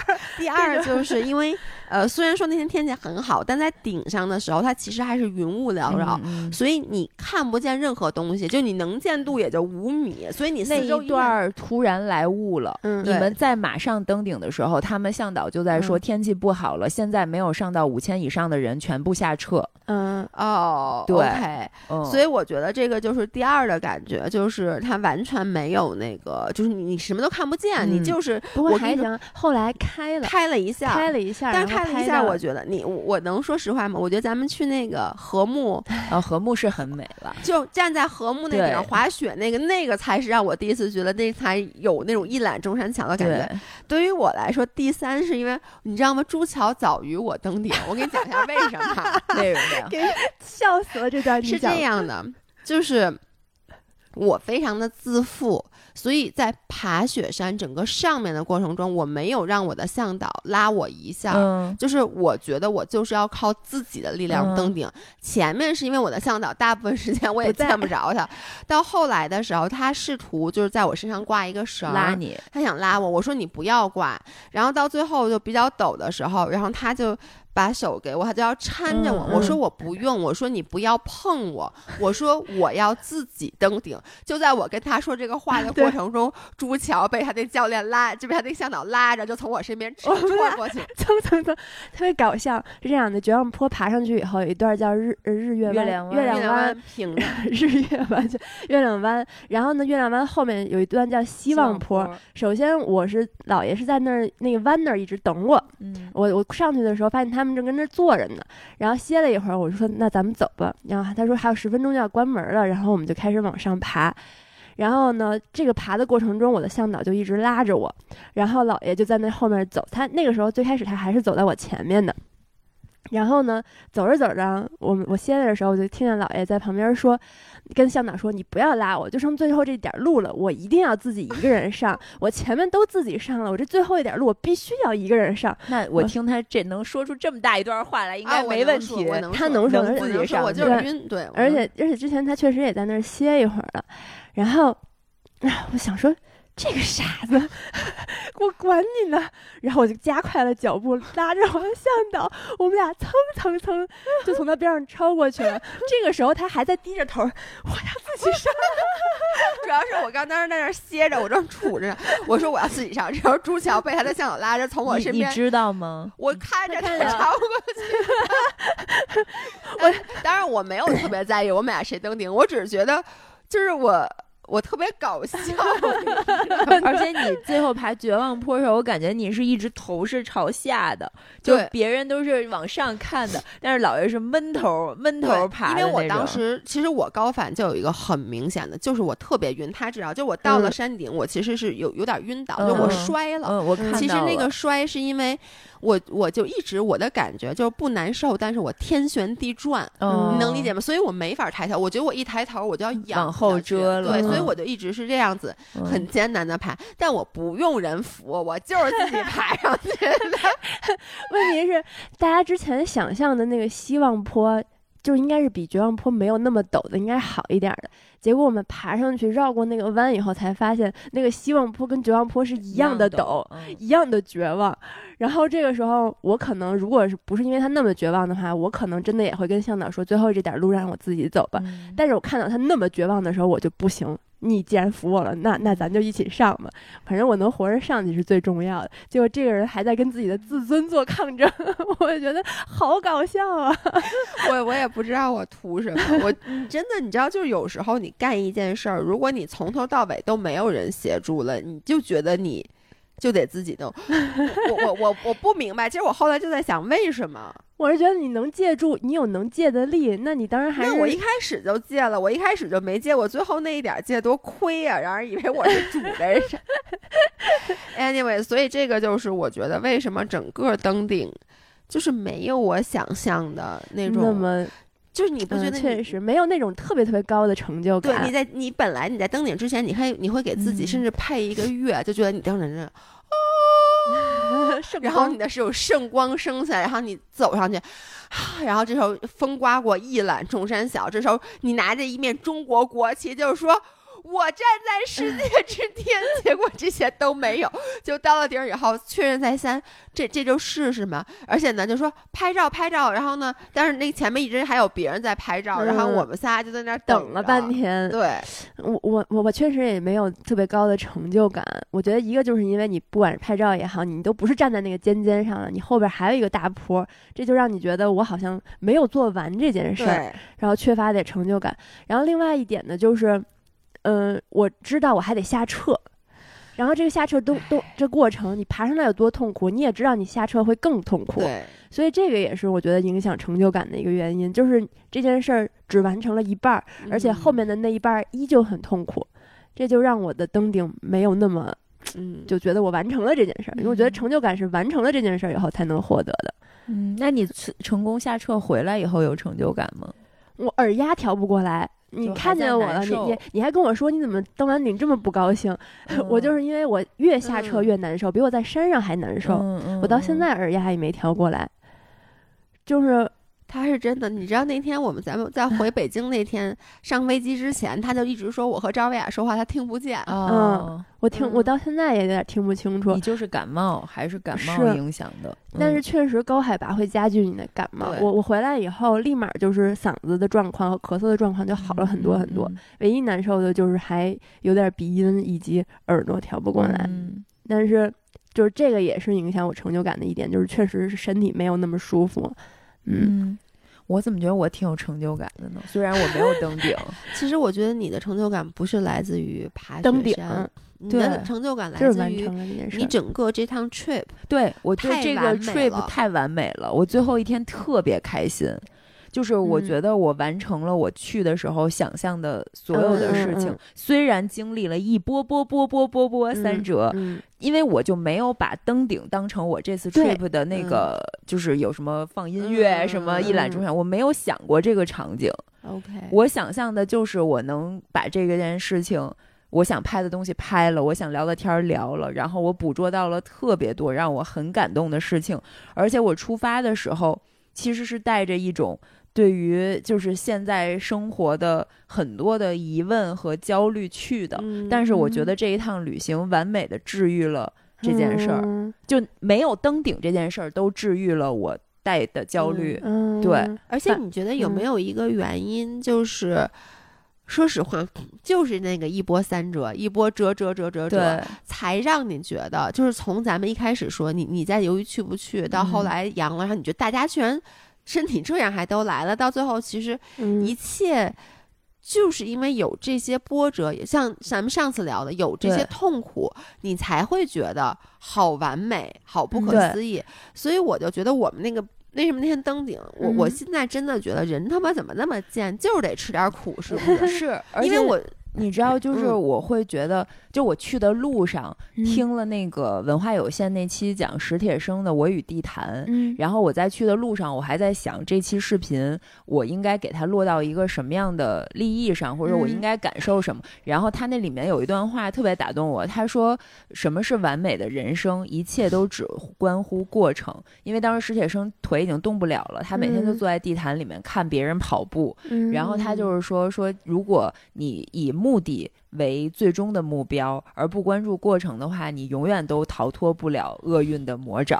然后我当时就想，就是我我那个微博话题就是目的地美不过在路上。包括他前彩的时候问我，我也就是这么想的。我说我觉得我现在能在这儿能来了，我已经非常开心了，而且我完全不后悔的点是我没有任何一刻是退缩的，我没有任何一刻是觉得我还能往上走，或者说我还。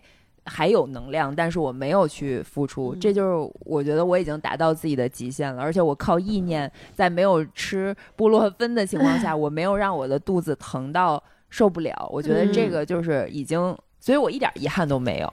嗯，我我觉得像我们俩刚才我我有一点忘了补充，就为什么我觉得整个我也不是我我一点遗憾都没有，但为什么这个登顶没有那么想象中那么好？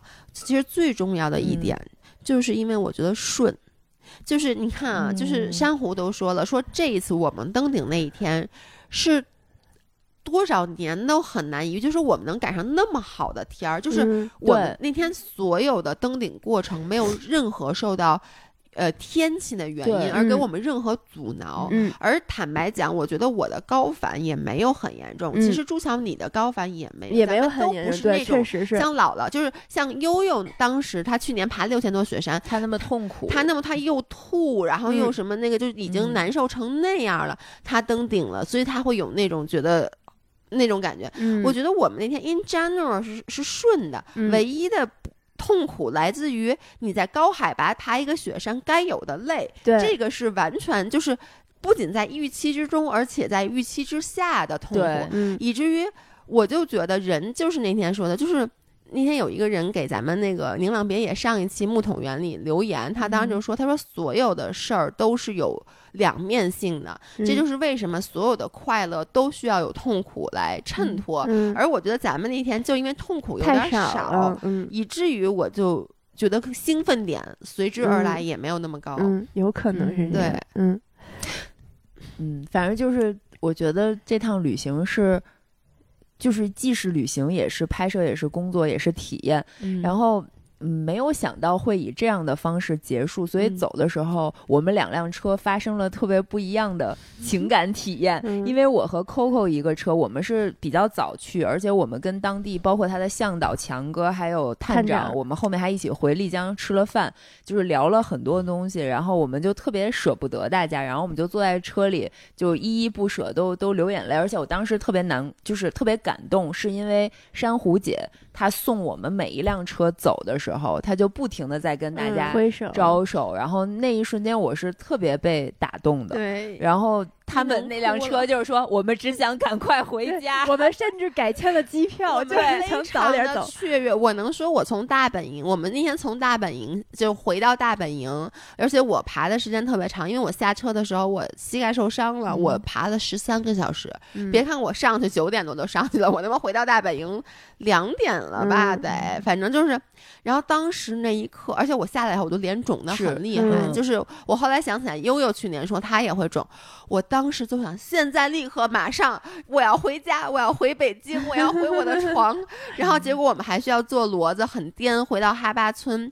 然后当天晚上还有那种庆功宴。然后第二天我们该走的时候，就是一农，就是真的觉得他跟这个村子里的每一个人产生了一个连接。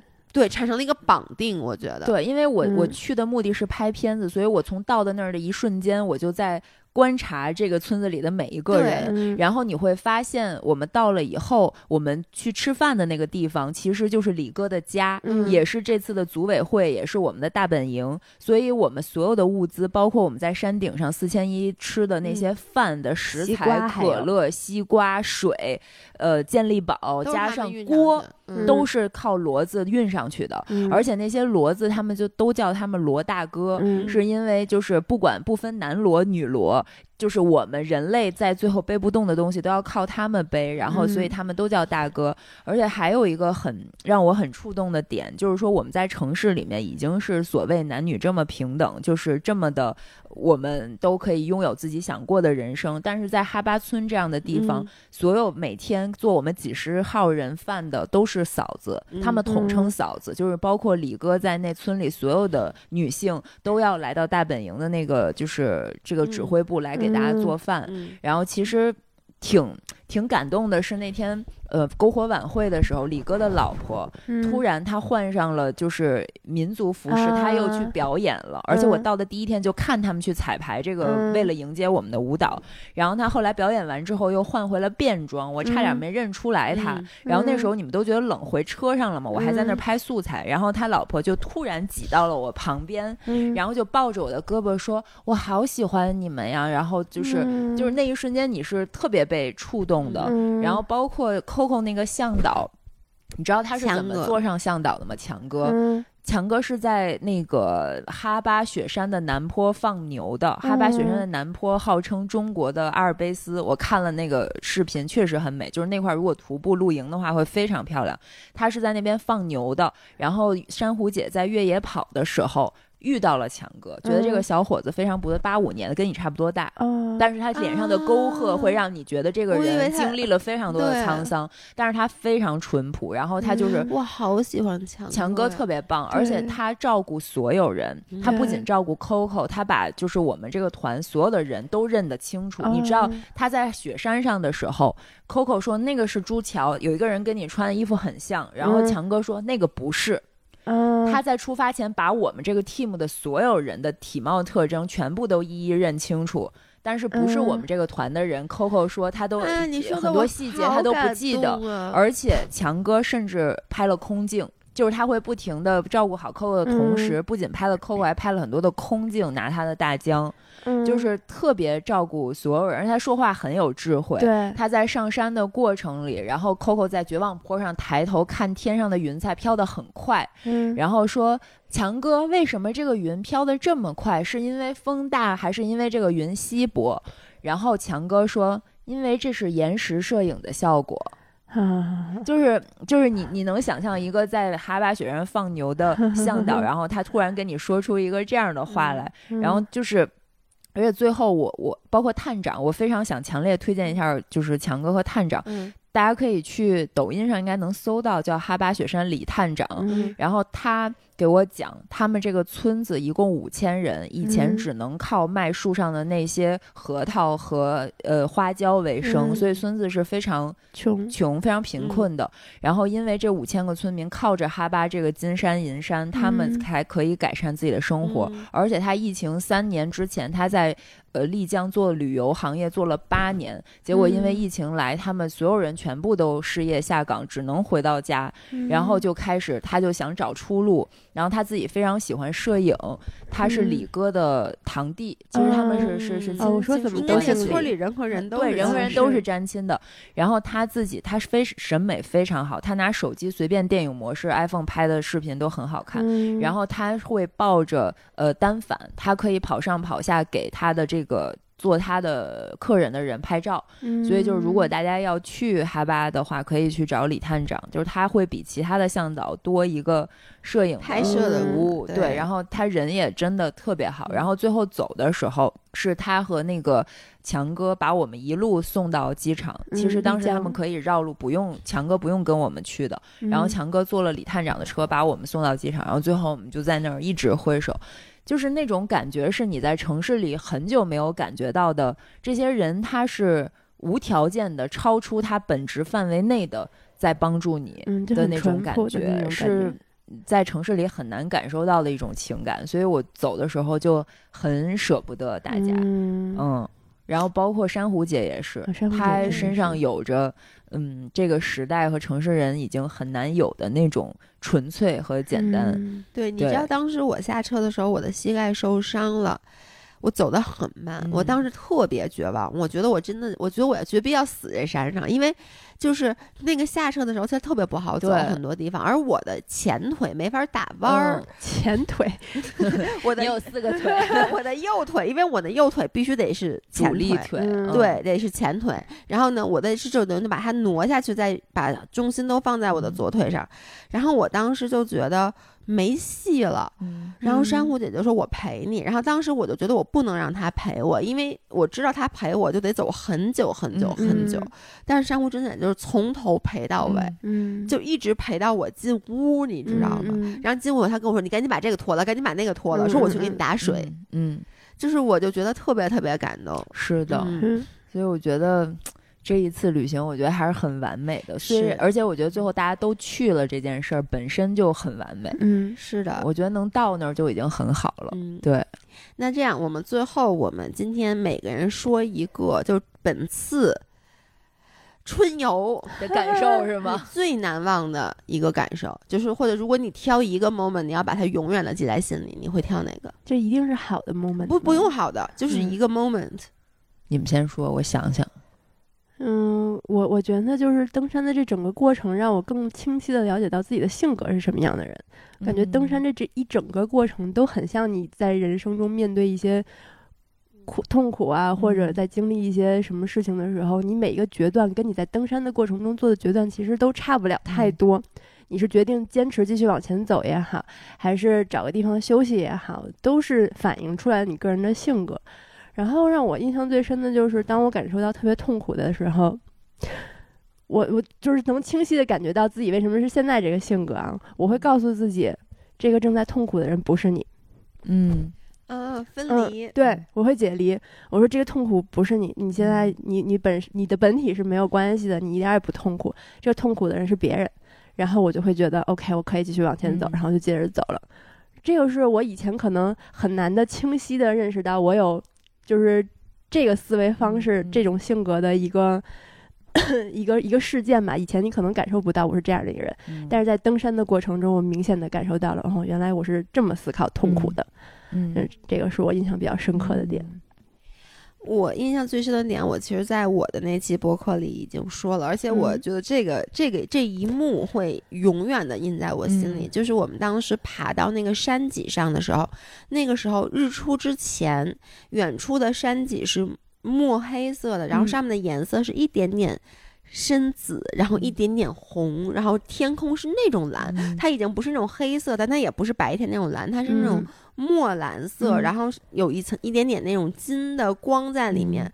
然后呢，我那个向导特别会唱歌，嗯。他就一直走，他确实一直在唱，而他身上背了一个那个功放，他一直在嗯。放那种、那种纳西族的歌。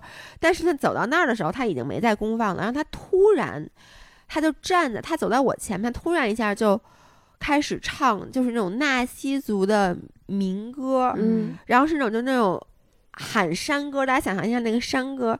然后在他唱了几句之后，旁边的探长和另外那个一个不是咱们团的另外一个那个男男生的向导，跟他开始合唱合唱，嗯然后不同的声部，而且都是大家想象是嗯那种山歌，然后。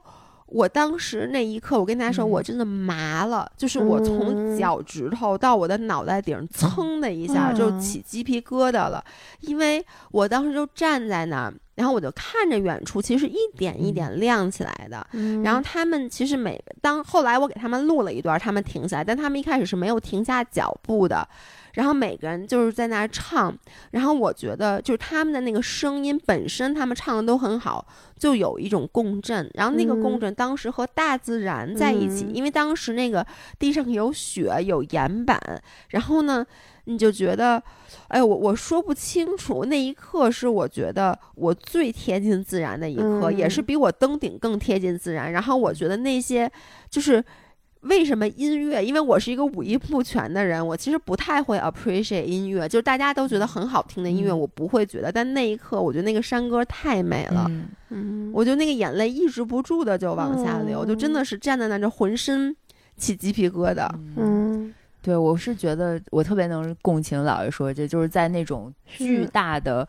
不不以人类意志为转移的壮美的风景下，人会被一种自我的渺小感所触动。对对，嗯。但是这个时候，他又通过山歌，又通过音乐，把产生了一个连接，让我就觉得，真的，他们跟这座大山，就是哈巴雪山，会真的有在爱他们，然后在照顾他们。他们是大山的孩子，而我不是，我是一个站在局外人的角度在看这一幕。其实我印象很深刻的，反倒是前一天去大本营的路上，因为那个时候我是最焦虑的，因为你刚刚来了大姨妈，对，刚刚来了大姨妈，而且我很。不知道我到了四千一会不会高反很严重？然后那段风景其实说实话也是最美的，就是有大草甸，有大树，就是那个落叶松，就每走几百米，你的那个地貌都很不一样。然后当时我就看到很多棵可能是上百年的大树，我当时感觉是。人一定要到雪山顶上吗？我就在想这个问题。我想我们都只是这个山的过客，而这棵树它这个种子被播种到这儿了，它在这儿已经长了上百年了，而这就是适宜它的土壤。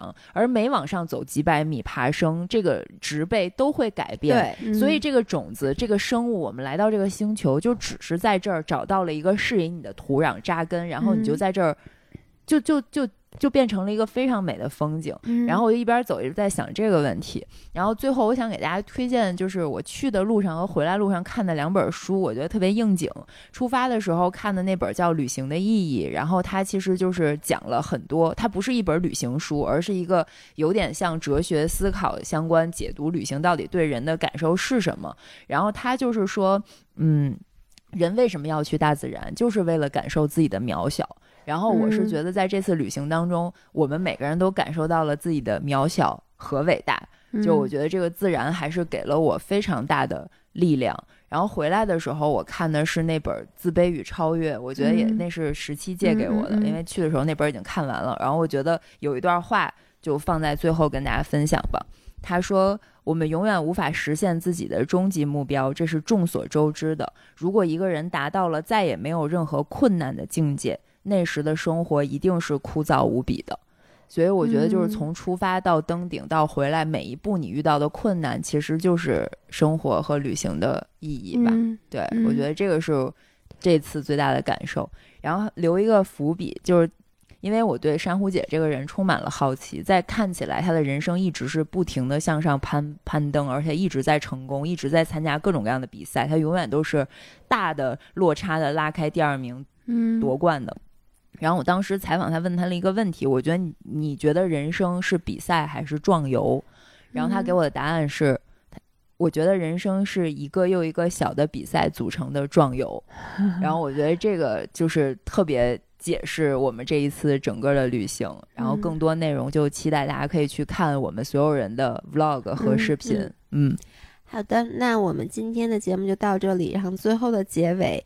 就放上我录的那个歌，向导们唱的山歌啊！你录下来了，录下来了。哦，那你到时候发给好，太好了，期待。OK，那我们下周再见，拜拜。